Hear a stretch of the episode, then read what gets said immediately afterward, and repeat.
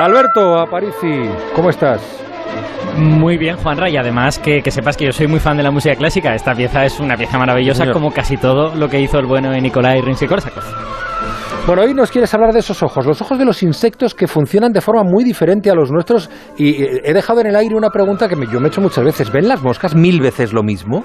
¿O lo ven todo Bueno, pues cuadriculado? ¿Qué- ¿Cómo va la cosa? Esa pregunta la vamos a responder hoy. Pero antes, antes de responderla, si te parece, eh, voy a hacer como una especie de repaso de cómo son nuestros propios ojos, Ah, porque bien. creo que eso nos, nos va a ayudar a entender los ojos de ellos, aunque, aunque los suyos parezcan muy distintos, ¿no?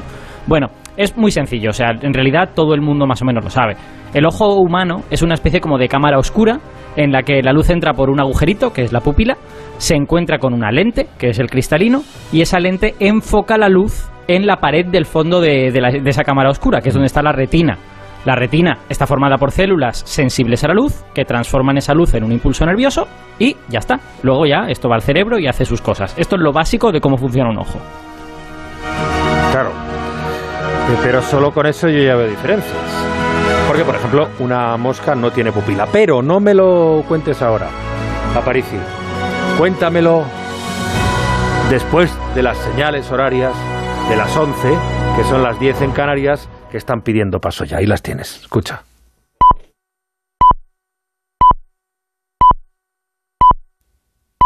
Bueno, estas en realidad son las de las 10, pero las de las 11 suenan exactamente igual.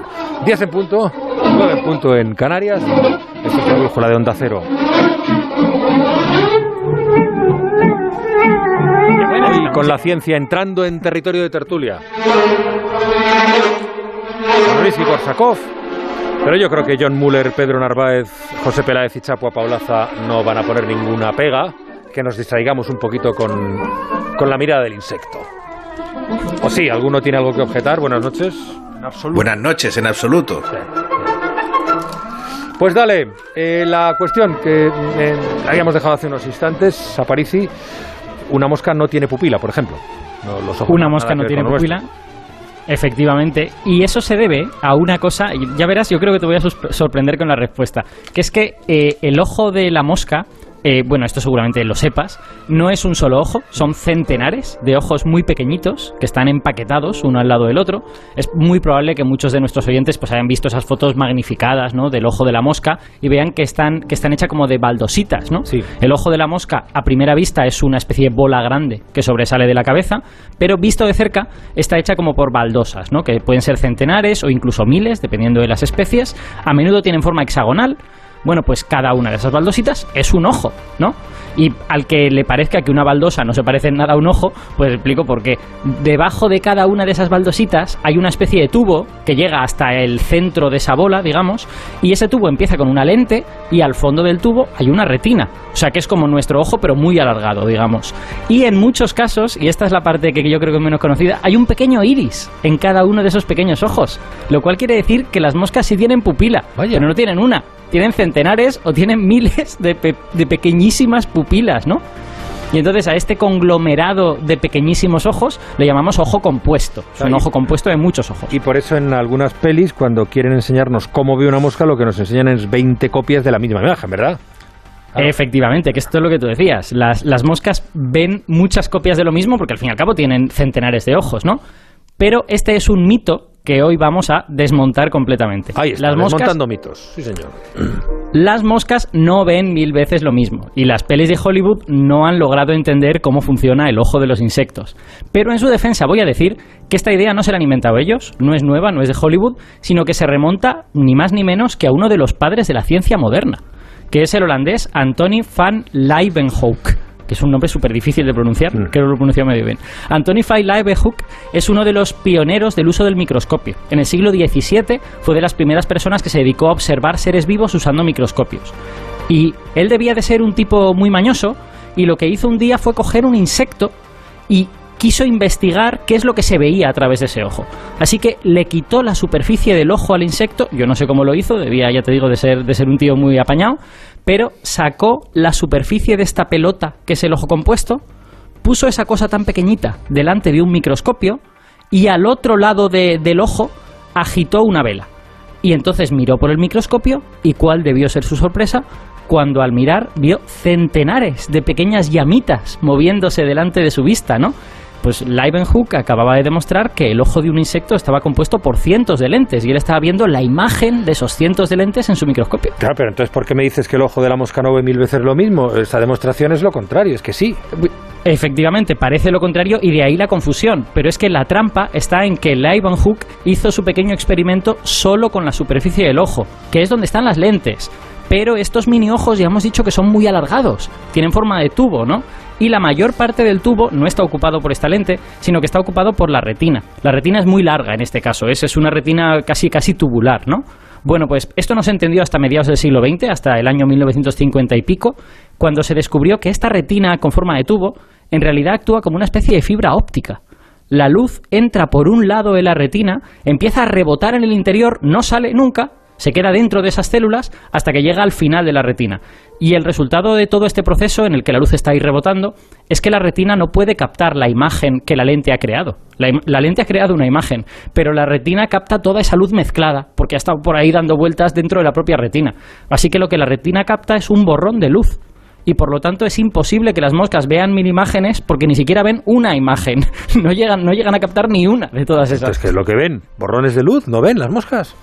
Bueno, pues eh, nadie ha estado nunca en el cerebro de una mosca eh, y, no, bueno, quizá, quizá eh, el, actor de la película esta, ¿cómo se llama? El eh, Goldblum, Jeff Goldblum ha estado en el cerebro de una mosca, pero, pero y tampoco entendemos también el cerebro como para, digamos, poder ingenierizar qué es lo que ven, pero recordemos que lo que ven no son los ojos, el que ve es el cerebro.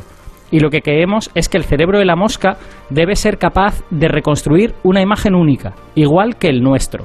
Y además tenemos como razones para pensar que esto está ocurriendo. Eh, lo que creemos es que el método del cerebro de los insectos es diferente al nuestro. Nosotros tenemos un ojo que ve una imagen nítida y nos dice de qué lado viene esa imagen. Es capaz de enfocar, podemos mirar en muchas direcciones, ¿no? Ellas no tienen eso. Ellas tienen 2.000 imágenes borrosas, bueno, 2.000 borrones más bien, pero cada uno en una dirección distinta, Hmm. porque esos mini ojos de la mosca no se mueven, están fijos en la superficie del ojo compuesto. Así que cada uno es como un pequeño telescopio que mira solo en una dirección y que ve un borroncito en esa dirección. Bueno, pues lo que sospechamos es que el cerebro de la mosca reconstruye la imagen completa a base de poner un borrón, al lado otro borrón, al lado otro borrón. Es casi como si fuera la pantalla de un ordenador o de un móvil, que está hecha de píxeles. Pues cada mini ojo es un píxel del ojo de la mosca. Así que en realidad eh, yo creo que es más apropiado pensar que la mosca no es que tenga miles de ojos, no tiene dos mil ojos. Lo que tiene es dos ojos muy grandes, pero es que cada uno tiene mil píxeles. Y por eso los- cada, Por eso Cada los tiene tan ojito- saltones.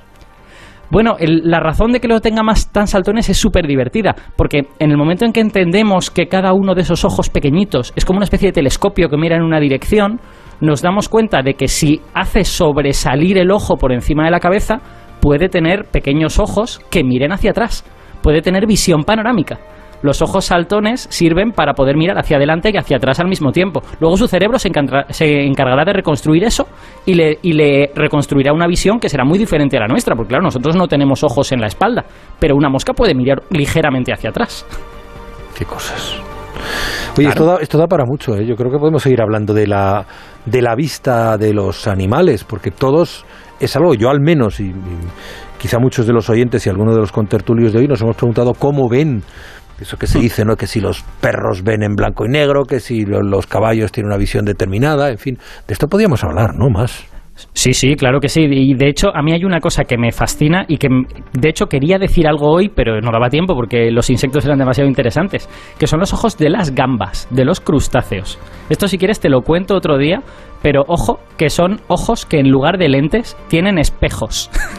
Las gambas. y el- las gambas tienen espejos dentro de sus ojos, efectivamente. O sea que cuando chupes la cabeza de una gamba estás ante un eh, evento científico mm, de notables dimensiones sin que te des cuenta. ¿Sabes ante qué otro evento científico estás cuando te comes algo? Eh, las vieiras, esta especie como de almejas, tienen ojos. Y uno pensaría, ¿una almeja cómo va a tener ojos? Pues cuando se abre la vieira, tiene unos pequeños, eh, unas pequeñas esferitas que son ojos, y las vieiras pueden ver. Oye, y Aparici, sobre las moscas, una duda, a ver si me puedes eh, aclarar. Si la mosca se frota las manos continuamente, ¿significa que tiene un plan? puede responder o no, ¿eh? Pero lo que significa es que se quiere limpiar, que son bichos relativamente limpios y que, y que ven que tienen que limpiarse para poder sentir cosas con, con sus patitas, claro. La toilette. Gracias, Alberto Parisi. Un placer, como siempre, amigo. Venga, un abrazo a todos. Chao. Cuídate, buenas noches.